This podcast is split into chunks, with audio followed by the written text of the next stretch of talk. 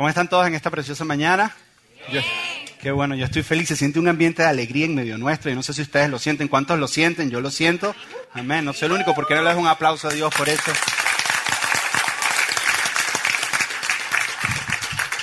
Hoy estamos comenzando una serie que se llama Fear Factor. Eh, por ahí escuché una frase que dice que el temor, entre todas las cosas del mundo, entre todas las cosas que existen, una de las cosas que más vence a las personas. El temor vence a las personas, es, uno de los sentimientos que más vence a las personas. La pregunta y lo que queremos responder con esta serie es cómo podemos hacer nosotros para vencer el temor. ¿Cómo podemos hacer nosotros para dejar, para nosotros vencer el temor o no permitir que el temor nos venza a nosotros? Y la inspiración de esta serie, como vieron en, el, video o en el logo, es un programa que había hace tiempo atrás, yo no sé cuántos lo llegaron a ver, que se llamaba Fear Factor, el factor temor. Era un programa de concurso donde las personas eh, lo que se dedicaban a hacer era que competían por dinero. Su motivación era ganarse 50 mil dólares, ah, 100 mil dólares, y creo que el premio mayor era un millón de dólares. Llegó un momento que el premio mayor era un millón de dólares, y competían. Y si tú llegaste a ver el show o no lo llegaste a ver, competían y hacían cosas asombrosas. Hacían cosas como vieron ahí, de meterse en un cubículo con arañas o con, o con avispas, o saltar de lugares altos, o de alguna manera brincar en una lancha que va más de 50 millas por hora y saltar en otra lancha, todo por dinero, lo hacían ellos. Pero si tú llegabas a ver el programa, te dabas cuenta que los que iban siendo descalificados eran aquellos que se dejaban vencer por el temor. Aquellos que el temor los paralizaba. Porque llega un momento que el temor es tan fuerte que te paraliza. Yo no sé si tú entiendes que el temor es un sentimiento tan, pero tan fuerte, que tiene la capacidad de paralizarte y no hacer nada. El temor tiene ese poder. Yo no sé, les, voy a confesar aquí algo. El, miércoles fuimos con mi esposa a Santa's Enchanted Forest. Yo le digo que Santas está en los chores, así es que yo le digo. Pero fuimos, fuimos a Santa, nosotros vamos eh, todos los años, es parte de las pocas tradiciones navideñas que hay en Miami, porque hace tanto calor que no hay. Entonces tú vas para allá y tú crees que estás en el norte y tú te haces la película y los muñecos tienen como 40 años de estar puestos, no los quitan, están todos sucios y tú dices, ay, qué bonito, y sigue siendo igual de feo. Eh, igual que el año pasado, lo único que con menos luces prendidas esta vez, y tú dices, wow, ni siquiera los bombillos le cambiaron. Y, y por la recesión o bajar el bill del FPL, no sé, pero el hecho es que estábamos ahí y mi esposa dice, yo quiero, tengo una petición, dice mi esposo, y le digo, ajá, dime, quiero que nos montemos como familia en el Fairwheel, en el, en el que da vuelta grandotote, y yo le tengo terror a las alturas. Tú también, yo le tengo miedo a las alturas. Entonces, cuando íbamos, yo iba súper tranquilo, así súper... Además, cuando éramos novios me tocaba fingir, ya no finjo. Cuando éramos novios yo me la daba... Es más, cuando éramos novios me tiré el Big Drop. Si vieron el Big Drop es que ¡fum! me tiré. Ya después que nos casamos me dijo, vamos a montarnos otra vez. Yo le dije, no, no, ya, ya estamos casados. Yo no tengo que demostrarte nada. Entonces, estábamos esta vez en el Fairwood, que es mucho más flojo que el Big Drop. Y cuando estábamos en la parte de arriba, yo estaba agarrado así del centro, así. Matthew moviéndose, por yo agarrado al centro y no me movía. Así, no me movía así de que. Porque el temor te paraliza. El temor tiene ese poder. No sé, no sé cuántos de ustedes han visto una persona que le tiene temor o miedo a las cucarachas cuando ve una cucaracha como reacciona. Brinca y salta como si fuera aquella cosa y se paraliza y sale corriendo. Es más, es más, que un secreto. Mi esposa le tiene temor a las, a las lagartijas. Y las lagartijas chiquiticas no las puede ver. Grita. Nuestras primer mes de, de casados estábamos en la casa. Y yo estaba arriba en el cuarto y mi esposa grita, ¡ah! ¡ah! Y yo salgo corriendo. ¿Qué pasó? Y grita, una ardilla se metió en la casa, una ardilla. Y yo digo, una ardilla. Y yo empiezo a buscar una ardilla. Y era una lagartija de este tamaño, así que se había metido. Pero ve, el temor, el temor no la dejó pensar correctamente, porque el temor es un sentimiento y una fuerza que nos paraliza. El temor puede hacer algo. Es más, es tanto que Josué, en el libro de Josué, cuando Josué va a entrar a conquistar la tierra prometida, que Dios lo llamó y dijo, ahora vamos a entrar en guerra, Dios le da una advertencia a Josué. Y le dice lo siguiente, está en Josué 1.9, no lo tienen que buscar, pero dice lo siguiente. Dice así, sé fuerte y valiente, no tengas miedo. Dice, sé fuerte y valiente, no tengas miedo ni desmayes. Es más, no desmayes quiere decir no te paralices por el temor. No tengas miedo. Entonces, hay personas que tienen mucho tiempo en sus manos y se pusieron a contar cuántas veces sale la frase en la Biblia, no temas. Personas que tienen extra tiempo en sus manos se pusieron a averiguar eso y se dieron cuenta que esa frase aparece 365 veces en la Biblia. Como Dios queriendo decir, ¿sabes qué? Para cada día de tu vida, para cada día de- del año en tu vida, pero para cada día del año te voy a dar una frase que es no temas. Porque Dios sabe, Dios sabe que el temor te puede atacar. Y si el temor te ataca, te paraliza. Y si el temor te paraliza, no puedes llegar a ser todo lo que Dios quiere que tú seas. Entonces, es por eso que estamos haciendo esta serie. Ahora, en esta serie no vamos a atacar el temor contra las arañas, ni el temor contra las alturas. No vamos a atacar el temor contra las ardillas, ni contra las, ni, ni contra las lagartijas, sino vamos a atacar los tres temores que más aterrorizan el corazón humano. Yo hice una pregunta preparándome para la serie. En mi estatus de Facebook pregunté, ¿cuáles son los tres temores más fuertes para el ser humano? ¿Cuáles piensas tú que son los tres temores más fuertes? Y constantemente las personas ponían los mismos tres temores. Constantemente una y otra vez repetían, en diferentes palabras, repetían estos mismos tres temores. Decían, el temor más grande es el temor al rechazo. Es uno de los temores que más invade el corazón humano. Que eso lo vamos a estar viendo hoy. Después decían, el segundo temor más grande es el temor al fracaso. Todo ser humano tiene miedo a fracasar, que eso lo vamos a ver la semana que viene. Que por cierto, hago un paréntesis, vamos a hacerlo la semana que viene en el Hilton, en el hotel donde vamos a estar allá, ¿ok? Hago un paréntesis para que sepan de una vez. Lo vamos a ver la semana que viene. Así que si necesitas, y es uno de los temores que tú sientes que ataca tu vida, te invito, o sea, no faltes. Vamos a estar allá, la vamos a pasar bien. Y el tercer temor que más embarga el corazón humano es el temor a la muerte, ya sea la muerte personal o la muerte de un ser querido. La pregunta que tenemos que hacer es cómo vencemos al temor. ¿Cómo se vence al temor? ¿Cómo podemos vencer ese temor que nos paraliza? ¿Cómo no podemos permitir que, es más, cómo no, cómo dejamos, cómo no dejamos que el temor nos venza a nosotros? Y para entender eso, tienes que saber cuál es el origen del temor. Y el temor nace de la ignorancia. El temor nace de la incertidumbre. El temor surge porque hay algo que no conoces. Pero cuando tú lo conoces, entonces deja de tener temor. Cuando tú entiendes, deja de tener temor. Es más, el temor se alimenta de hacerte creer algo que no existe.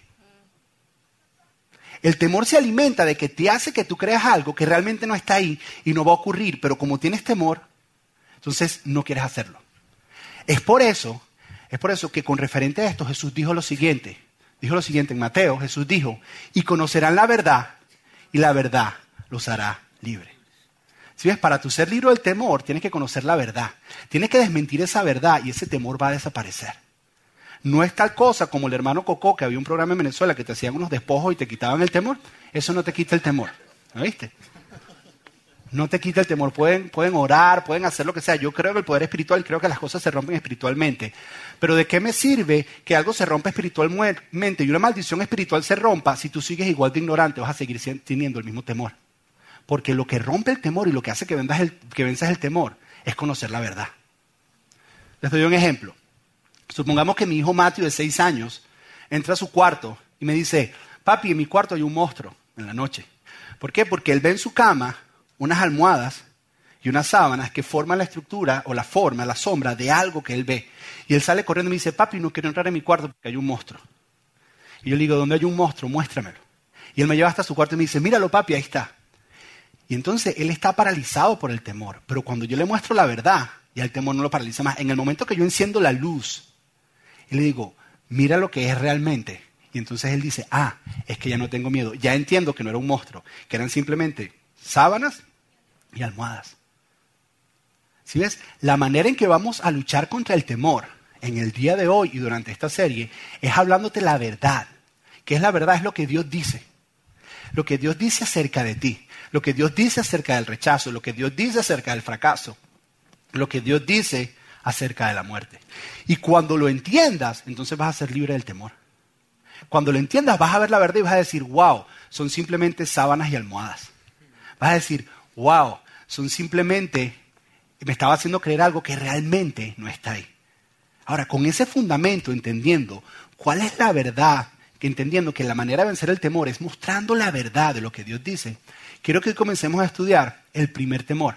Quiero que empecemos a ver qué es lo que Dios dice acerca del primer temor. Y es el temor al rechazo. Todos nosotros aquí, todos, todos, tenemos temor al rechazo. Te lo puedo decir, tú me puedes decir no, pero la realidad es que todos tenemos temor al rechazo. Cuando llegué a este país hace 12 años, me tocaba ir a buscar trabajo. Y una de las razones por las cuales me, me costaba tanto ir a buscar trabajo era el temor de cuando iba a buscar trabajo me dijeran que no porque no hay nada peor que te digan que no. Ese rechazo se siente espantoso. Todos tenemos temor a eso. Es más, La razón por la que muchos de ustedes no dejan que sus compañeros en el trabajo y sus familiares sepan que ustedes son cristianos es porque ustedes tienen miedo que los rechacen. Porque todos tenemos temor al rechazo. La razón por la que algunos de ustedes no invitan personas a la iglesia y no le entregan la tarjetita de invitación es porque tienen temor a que les digan que no. La razón por la que cuando tú eras adolescente no le hablabas a la muchachita esa que te gustaba y no le pedías el número de teléfono era porque tenías miedo que ella te dijera que no.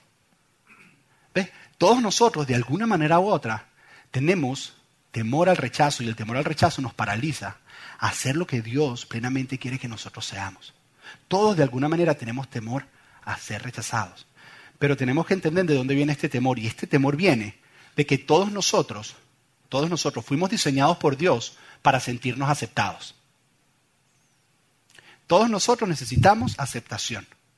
Todos nosotros necesitamos aprobación. Cuando no encontramos la aceptación, entonces tenemos temor a ser rechazados.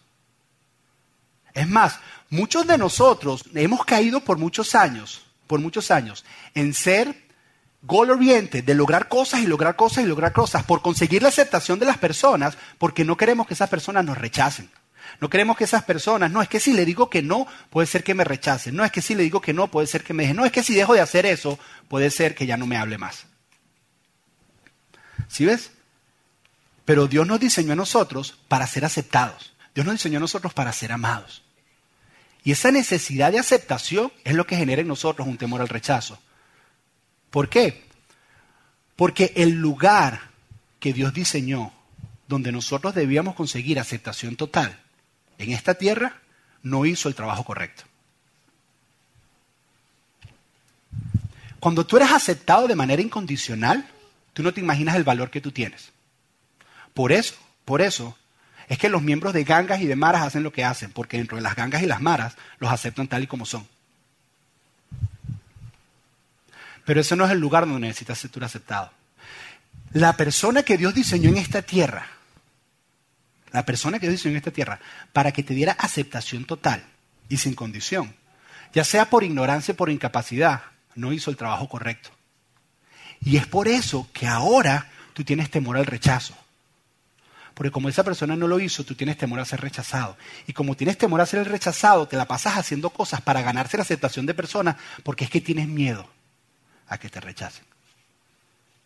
Tenemos que entender que solamente cuando somos aceptados plenamente y entendemos nosotros que somos aceptados plenamente, es que el temor al rechazo va a desaparecer. Ojo, no significa que no te van a rechazar.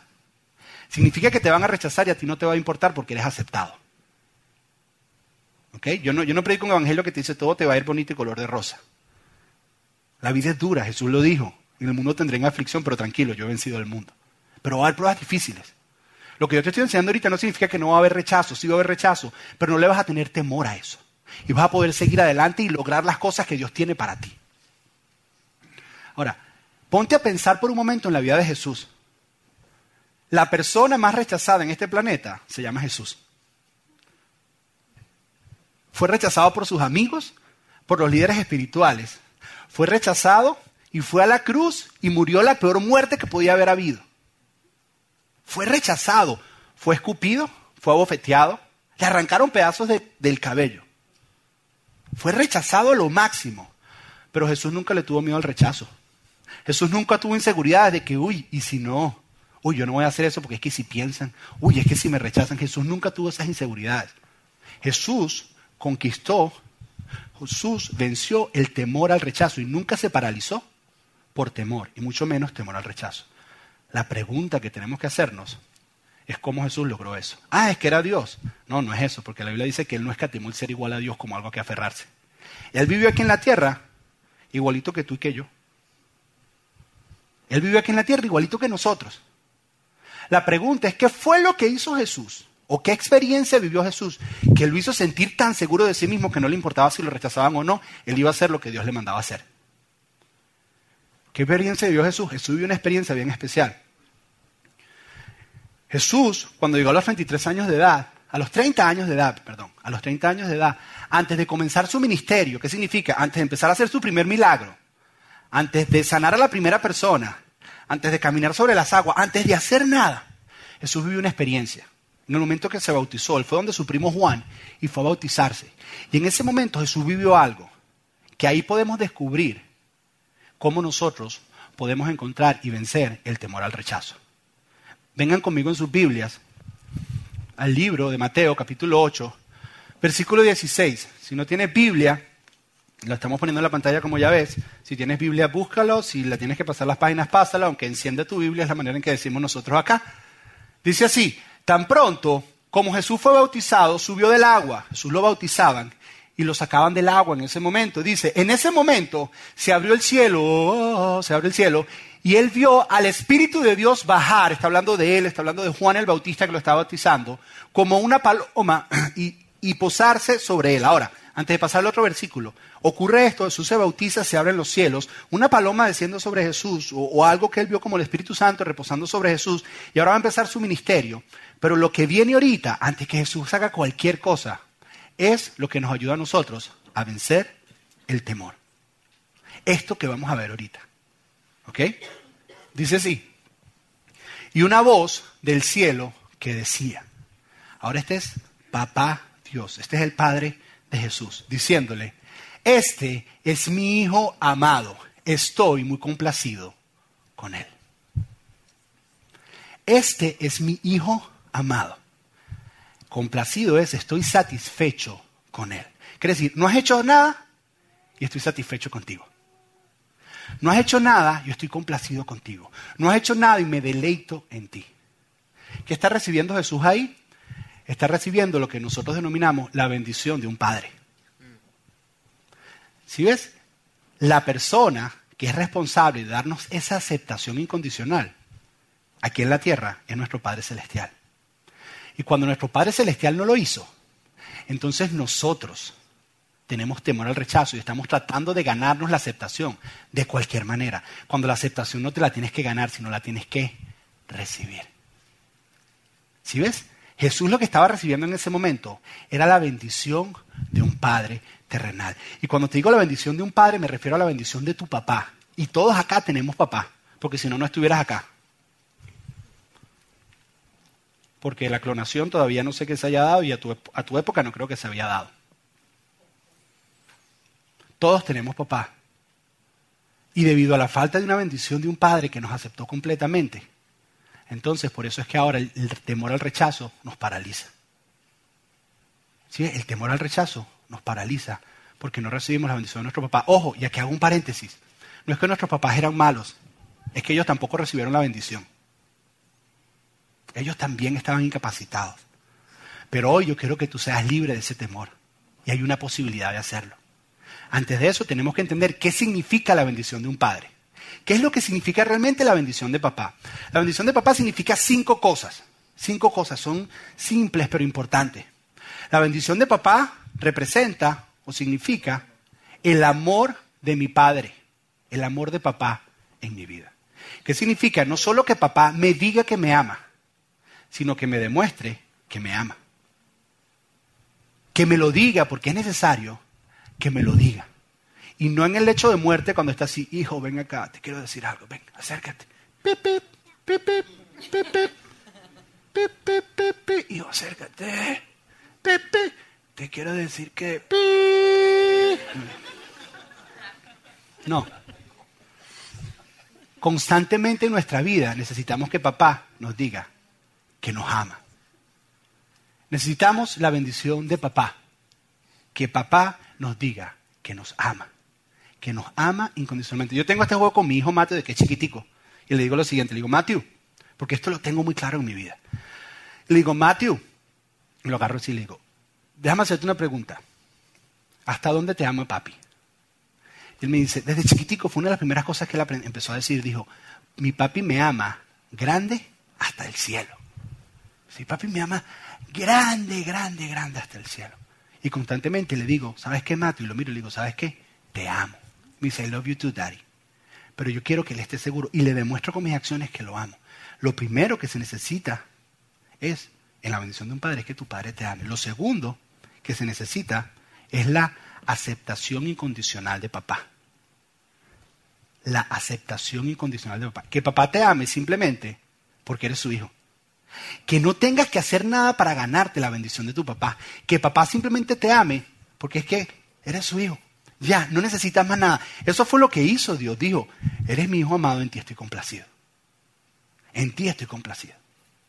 En ti me complazco. La segunda pregunta que yo le hago a mi hijo, cuando le pregunto, papi, ¿cuánto te ama papi? Él me dice, grande hasta el cielo. La segunda le digo, ¿y qué tienes que hacer para ganarte mi amor o para perder mi amor? Y él me mira y me dice, papi, nada. ¿Y por qué? Me dice, porque es que yo soy tu hijo y tú me amas por eso. Eso, eso es la bendición de un papá. Lo tercero, lo segundo es la aceptación. Lo tercero es la aprobación. Que papá apruebe lo que yo quiero y lo que yo hago. Sin preguntas. Sin preguntas. Ahora mi hijo anda con esto de que cuando crezca quiere ser un Lego Hero Factory Designer. Quiere ser un diseñador de Lego. Y no creo que lo pagan muy bien. Y le gusta el básquet y lo juega bien. Y yo ando ahí metiéndoselo por un lado. Pero un buen papá le dice, ¿eso es lo que quieres ser? Yo te apoyo. No tal cosa como es que su papá es pastor y usted va a ser pastor también, porque esto va por generaciones. Porque eso es lo que nos hacían. Es que yo soy médico y tú vas a ser médico y otro va a ser médico y tú vas a ser y te toca y no pudiste escoger. Recuerdo una escena hace muchos años atrás, porque mis papás, mis papás vivían esto. Una escena hace muchos años atrás, mi hermano tenía 15 años, mi hermano era jugador de pelota en Venezuela, a los 15 años lo querían firmar para las grandes ligas. Y mis papás dijeron, la hicimos, mano y querían firmarlo para las grandes ligas. Y a los 15 años, mi hermano fue donde mi papá y le dijo, papi, yo no me quiero ganar la vida jugando pelota, yo quiero cantar. Y recuerdo ese escena, era una tarde, no se me olvida. Mi hermano gimiendo en el sofá llorando.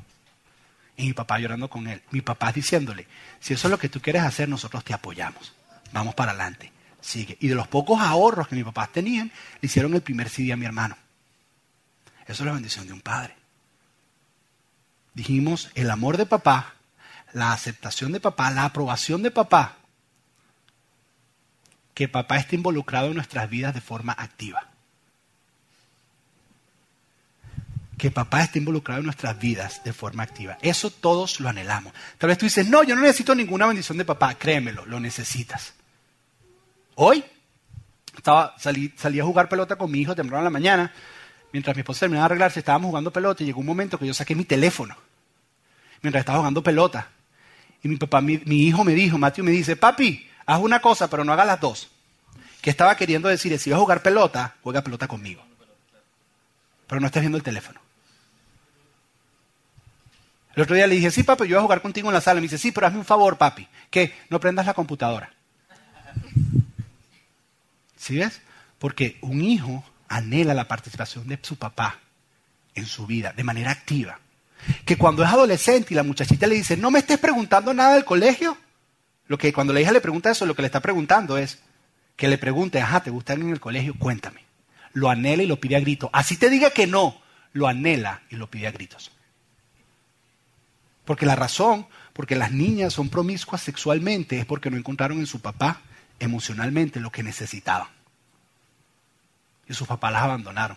Porque apenas pusieron un poquito de resistencia, las dejaron ahí. Tienes que involucrarte en la vida de tu papá, en la vida de tu hijo, perdón. Recuerdo, yo hacía natación, aunque no lo crean, si hacía natación. Hace mucho tiempo atrás, y cuando, y cuando hacía natación, mi papá me llevaba todos los días a entrenar. Yo entrenaba a las seis y media de la tarde y salía a las ocho y media de la noche, dos horas nadando en Venezuela. Y entonces nadábamos por dos horas, hacíamos ¿qué? 3.500 metros en una piscina de 25 metros. Y era para un lado y para el otro, y para un lado y para el otro. Y yo, cuando nadaba, mi papá me llevaba todas las tardes. Y yo volteaba para arriba de vez en cuando ver en las gradas a ver si mi papá estaba ahí, porque para mí era importante ver a mi papá ahí.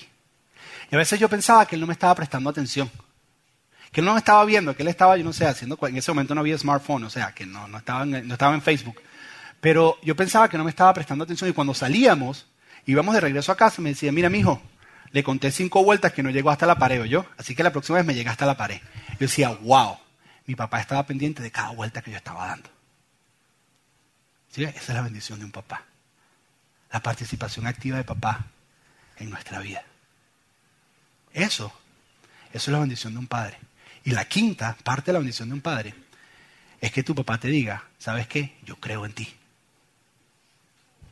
No importa lo que los demás digan, ¿sabes qué? Yo creo en ti. Creo en lo que tú dices, lo que tú me estás diciendo, yo lo creo. En estos días mi hijo le tenemos, él tiene un jueguito en, el iPad que se llama Minecraft. Y pasa horas jugando el bendito juego de Minecraft. Y se lo tenemos ahora con tiempo. Puede jugar media hora en el día. Entonces él anda en el iPad, pone un timer. Y en estos días me dice, no papi, de verdad, yo no estaba jugando Minecraft. Yo no sé si era mentira o verdad, pero yo lo miré por el espejo y le dije, papi, si tú me lo dices, yo te creo. Porque tú no me vas a decir mentiras a mi verdad. No, papi, yo no. Bueno, entonces, yo te creo. Esa es la bendición de un papá. Hace un tiempo atrás, hace mucho tiempo atrás, antes de yo conocer a mi esposa, yo, cuando me vine para acá, yo dejé una novia en Venezuela.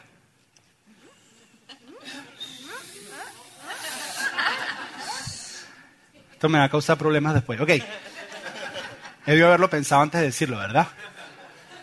Eh, pero bueno, ya estoy en la mitad. Ok. Y entonces me vine, me vine, incluso me vine incluso con, con, con para acá, para que no me pegue.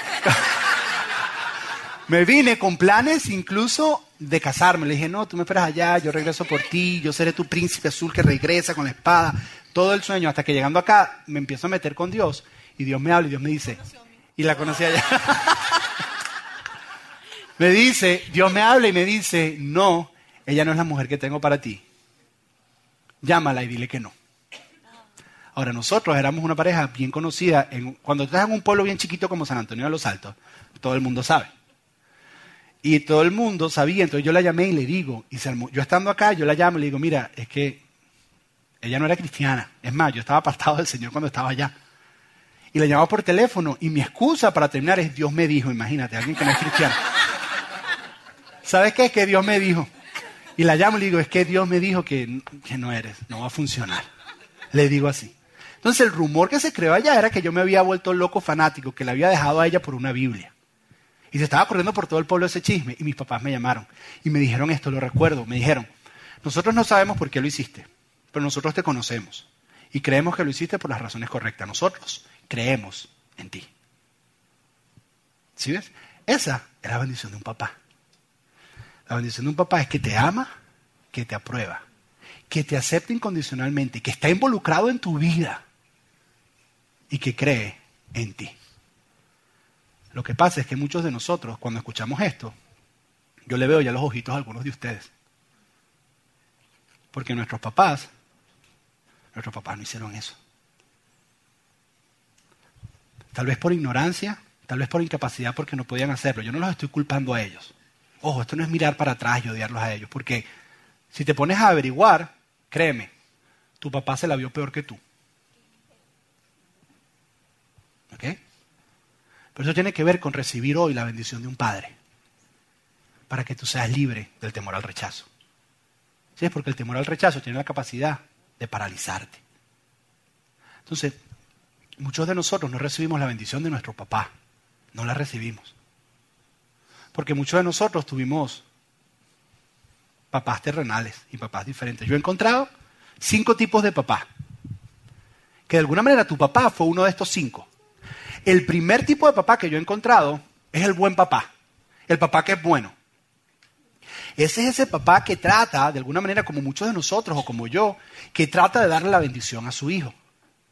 Ese es el papá que yo no sé cómo hace, pero todas las noches va al cuarto de su hijo mayor y abre la puerta. Le dice, mi hijo. Y el papá le dice, dime papi. Dice, tú sabes que tú eres mi favorito, ¿verdad? Dice, sí, papi. Le dice, tú eres mi número uno en mi corazón, tú lo sabes. Sí, papi. Bueno, te amo. Y el niño se acuesta a dormir. Y va caminando y abre la puerta del cuarto del hijo menor. Y el hijo mayor lo escucha. Y escucha como le dice el hijo menor, mi hijo, sí, papi, dice el hijo menor tú sabes que tú eres mi favorito, ¿verdad? dice, sí, papi. Le dice, tú sabes que tú eres el número uno en mi corazón, ¿verdad? Sí, papi. Y cierra la puerta y se va. Y de alguna manera, yo no sé cómo lo hace, pero ambos se van a dormir sabiendo que son el número uno en el corazón de papá. Ese es un buen papá. El otro tipo de papá es el padre abusivo.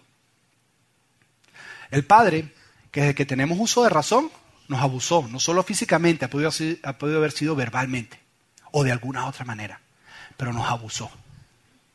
¿Sí ves? Y el problema es que cuando uno es niño y lo abusan, el niño piensa que el que está equivocado es él y no papá. El niño piensa que si papá le está pegando debe ser porque es que él hizo algo mal. No es que papá esté equivocado.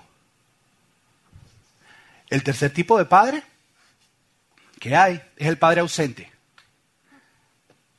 Ya sea ausente por muerte o ausente de que está ahí, pero no está. Porque se la pasa viendo el juego de fútbol.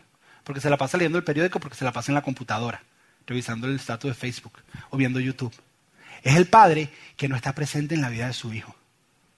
El cuarto tipo de padre que hay es el padre orientado al desempeño. Es aquel que para que él te diera su bendición, tú te la tenías que ganar.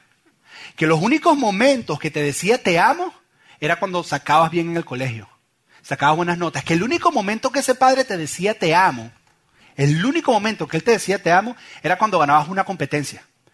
Entonces él te abrazaba y te decía estoy orgulloso de ti. En ningún otro momento te lo decía. Entonces, solamente entonces era que te decía te amo. Entonces tú creías que tenías que trabajar para ganarte su amor y su bendición. Entonces estabas tratando de hacer cosas siempre para impresionar a papá diciéndole, mira papá lo que hice. ¿Por qué? Porque es que era la única manera en que él te decía te amo. Y el último tipo de padre es el padre pasivo. Ese es el que anda todo el día en la casa, en pijamas y arrastrando las chancletas y no hace nada y le pregunta, papi, hago esto, oye, pregúntele a su mamá, yo no sé. Porque no está activo en nuestra vida. ¿Sí ves? Tal vez tu papá fue uno de estos o una combinación de estas. A lo mejor fue este o una combinación de estas. A lo mejor, yo no sé. Pero lo que sí te digo es que todos anhelamos la bendición de papá para ser libres del temor al rechazo. Es más, es tanto, mi hijo el otro día, hace unos meses atrás, uno de los, uno de los pasatiempos, de las cosas con que nosotros jugamos es que armamos legos. Y el otro día armó un lego solo, por él solito, yo siempre lo ayudo, lo armó solito. Y lo primero que dijo cuando lo terminó fue que le dijo a mi esposa, mi papá va a estar orgulloso de mí cuando vea esto. Que estaba diciendo, estaba buscando la bendición de papá. Ahora, yo quiero que tú entiendas algo. El temor al rechazo te paraliza. Pero quiero que entiendas esto. La aceptación incondicional de la bendición de un padre puede hacer que un paralítico vuele. Te lo voy a repetir. El temor al rechazo te paraliza. ¿Ok? La bendición y la aceptación incondicional de un padre puede hacer que hasta un paralítico vuele. Si no me lo crees, te quiero contar una historia. Te la voy a leer porque creo que es importante que la sepamos en detalle. Esta historia me la encontré hace un tiempo atrás cuando esta verdad empezó a llegar a mi corazón. Y dice lo siguiente. En 1962 nació Rick. En su nacimiento hubo una complicación. Se le enredó el cordón umbilical alrededor de su cuello y le cortó el oxígeno hacia el cerebro. Al papá y a su esposa le dijeron que no había esperanza para el desarrollo de su hijo. Cuando Rick, el niño, tenía ocho meses, los doctores le dijeron a su papá que lo internara en una institución y se olvidara de él, que él iba a ser un vegetal toda su vida. Este niño nace. Se le, da el cordón umbilical, le falta oxígeno y le dicen, ¿sabes qué? Tu hijo va a ser un vegetal toda su vida. Déjalo en una institución y olvídate de él. Dick y Judy, los padres, con gran determinación decidieron criar a Rick lo más normal posible. La primera mañana, una de las primeras mañanas de las primeras navidades del niño. Ellos estaban convencidos que era tan inteligente como cualquier otro niño de su edad. Está con sus hermanos. Las autoridades escolares locales no creían. Decían que si él no podía hablar, entonces no podía entender. Eso no era verdad. Ellos le habían enseñado el abecedario desde muy pequeño y ellos, creí, y ellos querían que Rick estuviera incluido en cada una de las actividades de la escuela pública. Un grupo de ingenieros de una universidad aquí en los Estados Unidos le construyó una computadora donde Rick podía escribir con los pequeños movimientos que hacía en su cabeza palabras. Y ella está aprendiendo a usar la computadora cuando era joven. Cuando la computadora llegó a la casa, todos querían saber cuáles iban a ser las primeras palabras de Rick. ¿Sí ves? ¿Qué va a decir papá? ¿Qué va a decir mamá? ¿Qué va a decir hola papá? ¿Qué va a decir hola mamá? ¿Qué van a ser sus primeras palabras? Dice, estaban en la temporada de hockey y era la final y la familia estaba siguiendo los juegos y Rick escribió Let's Go Burns. Es como decir Let's Go Hits. Porque él lo sentaban todas las noches a ver los juegos de hockey y estaba apoyando a su equipo. Esas fueron sus primeras palabras en la computadora. En 1975 finalmente fue admitido a la escuela pública. Dos años más tarde, Rick, el niño, acuérdate, los papás lo aceptaron tal y como era. Recuerda, recuerda esto, recuerda esto. El temor al rechazo te puede paralizar. El amor y la bendición de un padre puede hacer un paralítico hasta volar. Más tarde Rick le dice a tu papá que quiere participar en un maratón de cinco millas. A beneficio de un deportista que había estado en un accidente y había quedado cuadraplégico. El papá no era un gran corredor, pero aceptó, empujar a Rick por cinco millas, a pesar de que llegaron penúltimos, se sintió un gran triunfo. En la noche, Rick le dijo esto a su papá, que cuando estaban corriendo, él no se sentía diferente a los demás atletas, que él se sentía igual. Después de cuatro años de maratones, porque siguieron haciendo maratones, decidieron hacer su primer triatlón. ¿Sabes lo que es un triatlón? Nadar, correr y bicicleta. Di que el papá tuvo que aprender a nadar porque no sabía nadar. Y recordar cómo montar bicicleta porque no montaba desde los seis años. Todo por hacer que su hijo se sienta amado y aceptado. Y Rick dice esto de su papá. Dice, mi papá es uno de los mejores ejemplos a seguir. Cuando se propone hacer algo, no para hasta que lo logra. No importa lo que sea. Por ejemplo, cuando decidió que íbamos a participar del triatlón, papá entrenaba cuatro y cinco horas diarias, cinco veces por semana, incluso cuando todavía estaba trabajando. Yo quiero que vean la historia de Rick y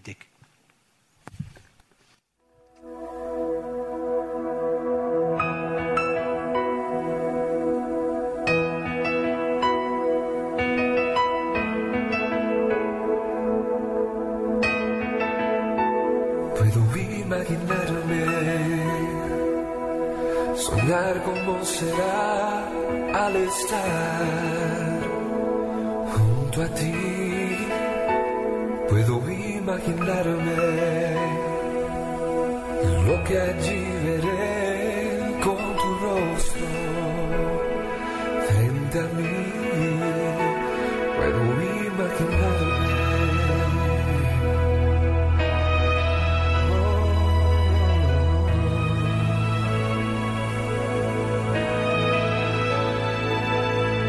Rodeado de tu gloria, que sentirá mi ser, danzaré por ti, mi Cristo, o en silencio quedaré, estaré de pie en tu gloria, me tendré que arrodillar, cantaré, aleluya, quizás aún ni pueda hablar, puedo imaginarme imaginarme. Puedo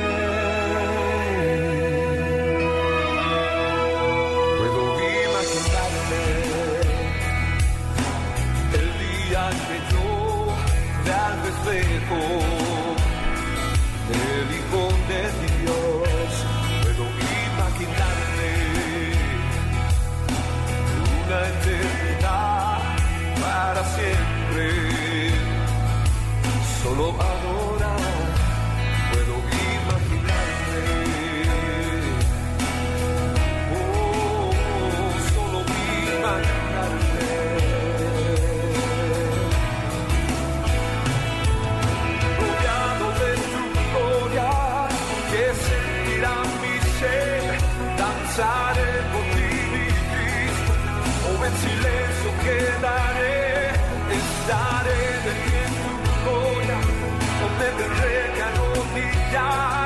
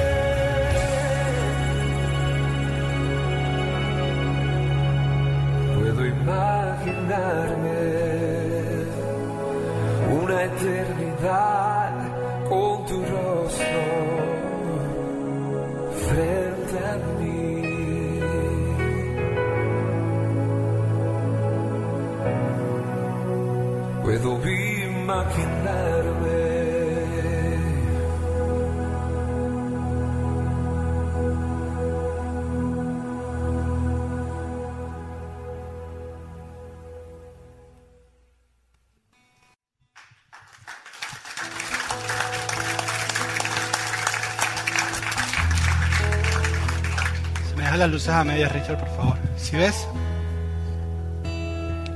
El temor al rechazo te puede paralizar. Pero la bendición de un padre puede hacer que hasta un paralítico huele.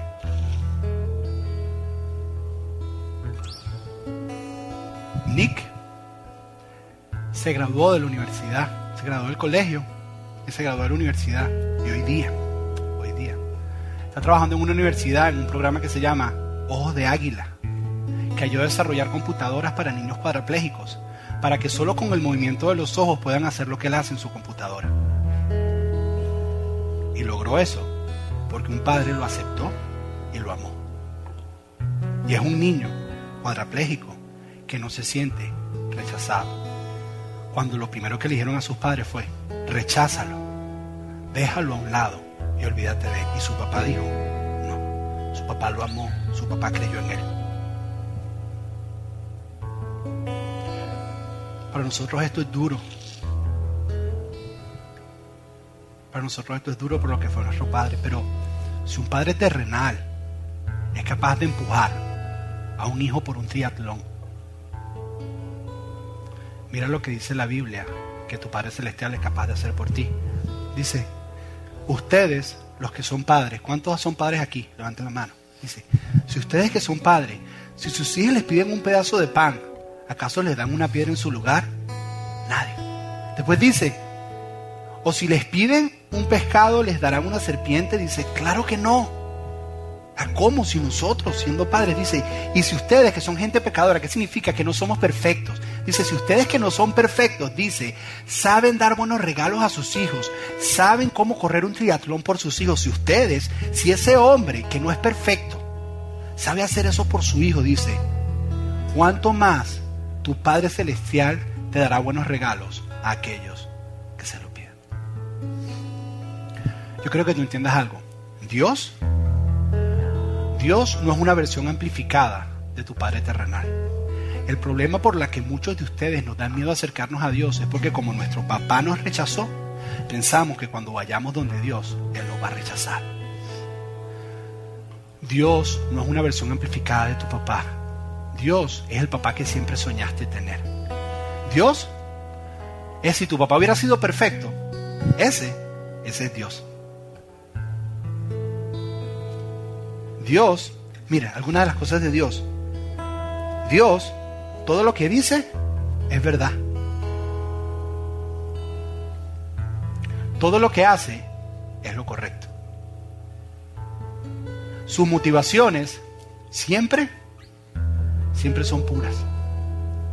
Ese es el papá que hoy te quiere dar su bendición para que te sientas aceptado y vivas y seas libre del temor al rechazo. Dice, todo lo escucha y todo lo comprende. Cuando nos disciplina, porque lo hace, lo hace con las motivaciones correctas. Está involucrado en su vida, está tan involucrado en tu vida que conoce cada cabello de tu cabeza. Para algunos de nosotros es más fácil contar los cabellos de la cabeza que para otros. Pero los conoce todos. Todo lo que promete, lo cumple. Todo lo que promete, lo cumple. Y no se va a ir a ningún lugar. Él no se va. Él no te va a abandonar. Él se va a quedar. Para nosotros es difícil entender esto. Por lo que fue nuestro Padre en nuestra vida. Para nosotros es difícil entenderlo. ¿Por qué? Porque en vez de recibir la bendición de un Padre, recibimos cosas como estas. Ojalá nunca me hubieras nacido. Recibimos cosas como, nunca haces nada bien. O nos decían, eres la vergüenza de esta familia. O lo mejor nuestro papá, lo que escuchamos nuestro Padre Terrenal es, tú elegiste eso, bueno, ve y hazlo, pero no vas a oír más de mí. Esa es tu decisión, hazlo, pero no tienes mi apoyo. O lo mejor lo que escuchamos es, ¿me viste hacer esto? Shh, no le digas nada a nadie. O a lo mejor lo que te dijo es, no quiero volver a hablar contigo nunca más. O a lo mejor tu papá te dijo, ¿tú sabes qué? Tú fuiste un accidente. Nosotros no te planeamos. A lo mejor tu papá te dijo, no puedo más con esta responsabilidad. Hoy me voy. O a lo mejor tu papá dijo, o a lo mejor tu papá dijo, sí, o a lo mejor tu papá dijo, ¿sabes qué? No aguanto más esto. Encontré otra persona, me voy. O a lo mejor dijo, ¿sabes qué? Encontré otra familia, me voy. O a lo mejor lo único que escuchaste de tu papá es, adiós. O a lo mejor no tuviste ni la oportunidad de decirle adiós. ¿Sí ves? Nuestros padres terrenales nos dieron eso. Y por eso a nosotros nos cuesta entender que nuestro Padre Celestial nos quiere bendecir. Pero la única manera que tú vas a ser libre del temor al rechazo es entendiendo que eres aceptado tal y como eres. Hasta que tú no lo entiendas, vas a seguir teniendo temor al rechazo. Y la única manera de ser aceptado es que un Padre nos dé una bendición. Y hoy tu Padre Celestial, Dios, está aquí. Él quiere darte esa bendición. Él quiere decirte que te ama. Él quiere decirte que Él cree en ti. Él quiere decirte que te acepte y que te apruebe, que esté involucrado en tu vida. Él te lo quiere decir. Él quiere darte esa bendición. ¿Cuántos anhelan recibir esa bendición del Padre para ser libres del rechazo? Si ese eres tú, quiero invitarte a que veas este video.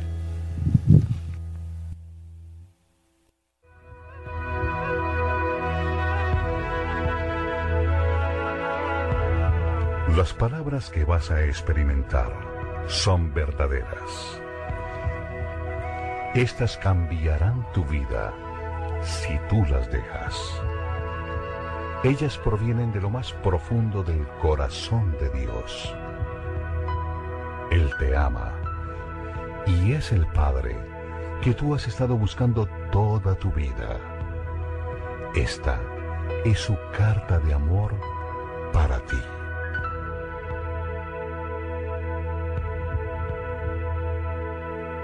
Mi hijo, puede que tú no me conozcas, pero yo conozco todo sobre ti. Yo sé cuando te sientas y cuando te levantas. Todos tus caminos me son conocidos. Aún todos los cabellos de tu cabeza están contados, porque tú has sido hecho a mi imagen. En mí tú vives, te mueves y eres, porque tú eres mi descendencia. Te conocí aún antes de que fueras concebido. Yo te escogí cuando planeé la creación. Tú no fuiste un error, porque todos tus días están escritos en mi libro. Yo he determinado el tiempo exacto de tu nacimiento y dónde vivirías. Tú has sido creado de forma maravillosa. Yo te formé en el vientre de tu madre. Yo te saqué del vientre de tu madre el día en que naciste. Yo he sido mal representado por aquellos que no me conocen. Yo no estoy enojado y distante. Soy la manifestación perfecta del amor. Y es mi deseo gastar mi amor en ti, simplemente porque tú eres mi hijo y yo tu padre. Te ofrezco mucho más que lo que tu Padre terrenal podría darte, porque yo soy el Padre perfecto. Cada dádiva que tú recibes viene de mis manos, porque yo soy tu proveedor, quien suple tus necesidades. El plan que tengo para tu futuro está siempre lleno de esperanza, porque yo te amo con amor eterno. Mis pensamientos sobre ti son incontables, Como la arena en la orilla del mar, me regocijo sobre ti con cánticos. Yo nunca pararé de hacerte bien, porque tú eres mi tesoro más precioso. Yo deseo afirmarte, dándote todo mi corazón y toda mi alma. Y yo quiero mostrarte cosas grandes y maravillosas. Si me buscas con todo tu corazón, me encontrarás. Deleítate en mí y te concederé las peticiones de tu corazón. Porque yo soy el que produce tus deseos. Yo puedo hacer por ti mucho más de lo que tú podrías imaginar. Porque yo soy tu mayor alentador. Yo también soy el Padre que te consuela durante todos tus problemas. Cuando tu corazón está quebrantado, yo estoy cerca a ti, así como el pastor carga un cordero. Yo te cargo a ti, cerca de mi corazón. Un día, yo te enjugaré cada lágrima de tus ojos y quitaré todo el dolor que hayas sufrido en esta tierra. Yo soy tu Padre y te he amado como a mi Hijo Jesús, porque en Jesús mi amor hacia ti ha sido revelado. Es la representación exacta de lo que yo soy. Él ha venido a demostrar que yo estoy contigo, no contra ti. Y también a decirte que yo no estaré contando tus pecados, porque Jesús murió para que tú y yo pudiéramos ser reconciliados. Su muerte ha sido la máxima expresión de mi amor hacia ti. Por mi amor hacia ti, haré cualquier cosa que gane tu amor. Si tú recibes el regalo de mi Hijo Jesús, tú me recibes a mí. Y ninguna cosa te podrá a ti separar otra vez de mi amor. Vuelve a casa y participa de la mayor fiesta celestial que nunca has visto. Yo siempre he sido padre y por siempre seré padre. La pregunta es, ¿quieres tú ser mi hijo?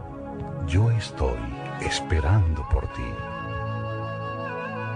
Con amor, tu Padre Omnipotente, Dios.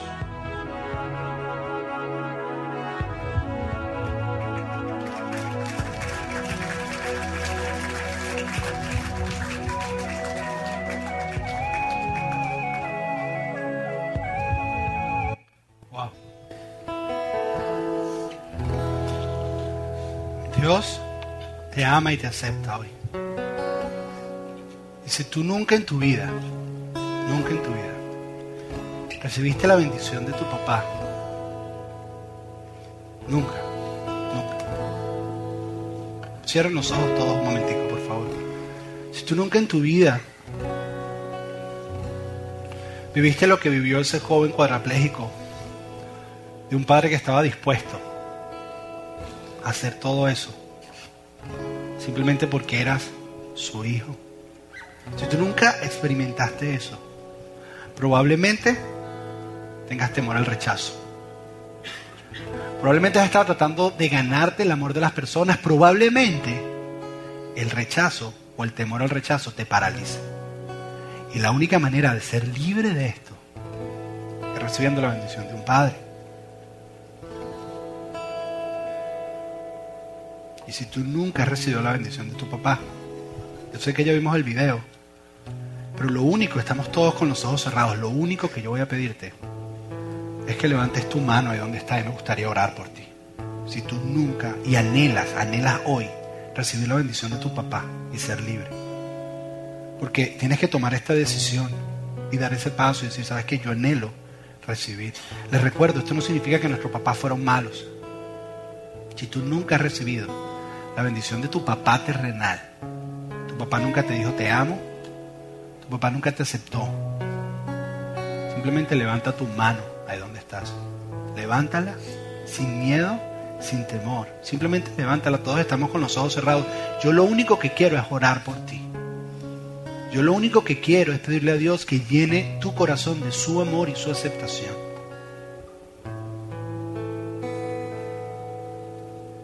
Padre,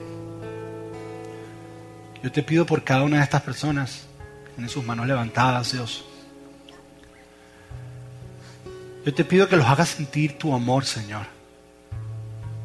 Tu amor que va más allá, Señor, de lo que mis palabras puedan describir. Tu amor y tu bendición que va más allá de lo que un video pueda demostrar, Señor. Tu amor, Señor, que va más allá de lo que un hombre puede hacer por un hijo, Señor. Enséñale, Señor, cuánto tú los amas hasta el punto que entregaste lo que más amabas, Señor, por amor a ellos, Dios. Y haznos libres, Señor, de, del temor al rechazo, Señor. Enséñanos a entender que en ti estamos aceptados, Señor. Y que no debemos tener temor a ser rechazados, Señor. En este momento yo me paro como autoridad espiritual y rompo cualquier cadena de atadura, Señor, que venga contra nosotros, Señor. A hacernos tener temor al rechazo, Señor. Declaro libertad, Señor, por la verdad que ha sido declarada en este lugar, Señor. Y que hoy entendemos que hay un Padre Celestial que nos ama. Que hay un Padre Celestial que nos acepta, que hay un Padre Celestial que nos aprueba, que hay un Padre Celestial que cree en nosotros. Y hoy somos libres del temor al rechazo, Señor. Y caminamos en fe creyendo esta palabra. Caminamos en fe creyendo que tu amor ha inundado nuestro corazón, Señor. En el nombre de Jesús, Señor. Amén. Quiero terminar contándoles algo bien breve, porque es importante y siempre que enseño esto lo digo.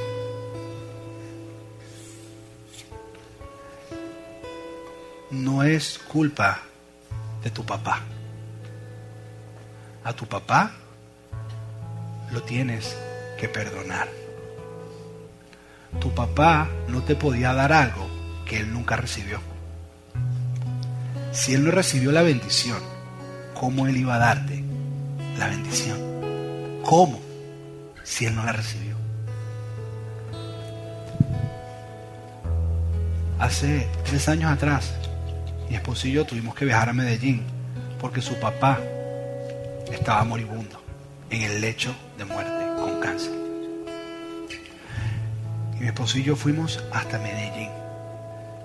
Lo vimos los últimos, las últimas 12 horas de vida cuando estaba en coma. Solamente, solamente, para que mi esposa hiciera algo. Mi esposa fue donde su papá y en el lecho de muerte ya no sabía si su papá lo estaba la estaba escuchando o no la estaba escuchando. Pero si ves, cuando tú recibes la bendición de tu Padre Celestial, tú puedes ir a donde tu Padre terrenal, que nunca la recibió, y tú darle esa bendición. Tú puedes ir donde tu papá y decirle, ¿sabes qué papá? Yo te amo. ¿Sabes qué papá? Yo te acepto. ¿Sabes qué papá? Yo creo en ti. Pero eso lo tienes que hacer únicamente si entiendes y perdonas. Y entiendes que Él no te pudo dar algo que Él no tenía. Y mi esposa en el lecho de muerte de su padre se paró y le decía, papi, quiero que tú sepas. Ella no sabía si su papá la estaba escuchando o no. Pero ella le decía, papi, yo quiero que tú sepas que te amo. Papi, yo quiero que tú sepas que yo siempre creí en ti. Papi, yo quiero que tú sepas. Yo quiero que tú sepas que te acepto. Tal y como eres. Me hubiera gustado estar más involucrado en tu vida, papi, me hubiera encantado. Si ves, no quiero ahorita que guardes rencor en tu corazón, porque entonces tengo que hacer otra serie, cómo ser libres del rencor. No se trata de eso. Se trata de que tú perdones y que ames a tu papá y le des esa bendición. Amén, porque no le damos un fuerte aplauso. Eso es lo más fuerte. Yo declaro que hoy estamos siendo libres del temor al rechazo. Dáselo más fuerte a él. Yes.